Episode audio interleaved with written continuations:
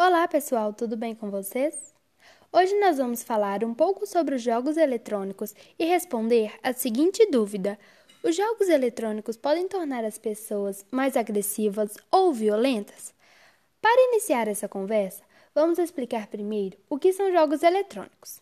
Bom, Basicamente, um jogo eletrônico, também denominado videojogo, é um jogo no qual o jogador interage através de periféricos conectados ao aparelho, como controles ou teclados com imagens enviadas a uma televisão ou monitor, ou seja, aquele que usa tecnologia de computador. No início, os jogos eletrônicos eram bastante simples, com gráficos básicos e sem som. William Higginbotham criou um dos primeiros videogames, Tennis for Two, em 1958. Percebendo o grande interesse do público, muitas outras empresas começaram a desenvolver jogos eletrônicos também. Agora que vocês já sabem como essa tecnologia começou, você já se perguntou o que esses jogos podem causar nas pessoas?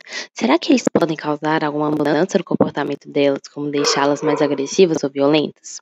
Especialistas da associação revisaram mais de 100 estudos sobre o assunto, publicado entre 2005 e 2013, e concluíram que jogos violentos podem sim aumentar o comportamento e o pensamento agressivo, principalmente de crianças e adolescentes, tendo tendência de diminuir cada vez mais a sensibilidade à agressão e terem dificuldades em saber separar a vida real da vida online.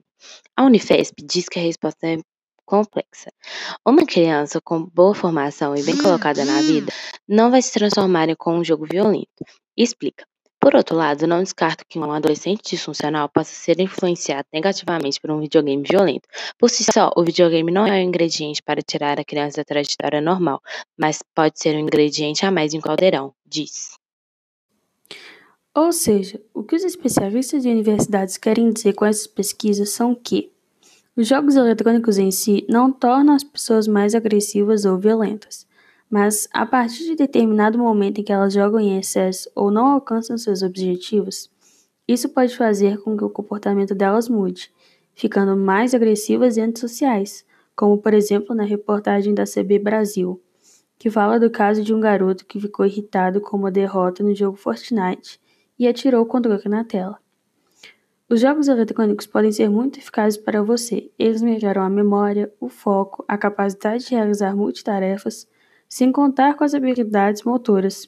Basta você se limitar em relação ao tempo jogando e se controlar após uma derrota.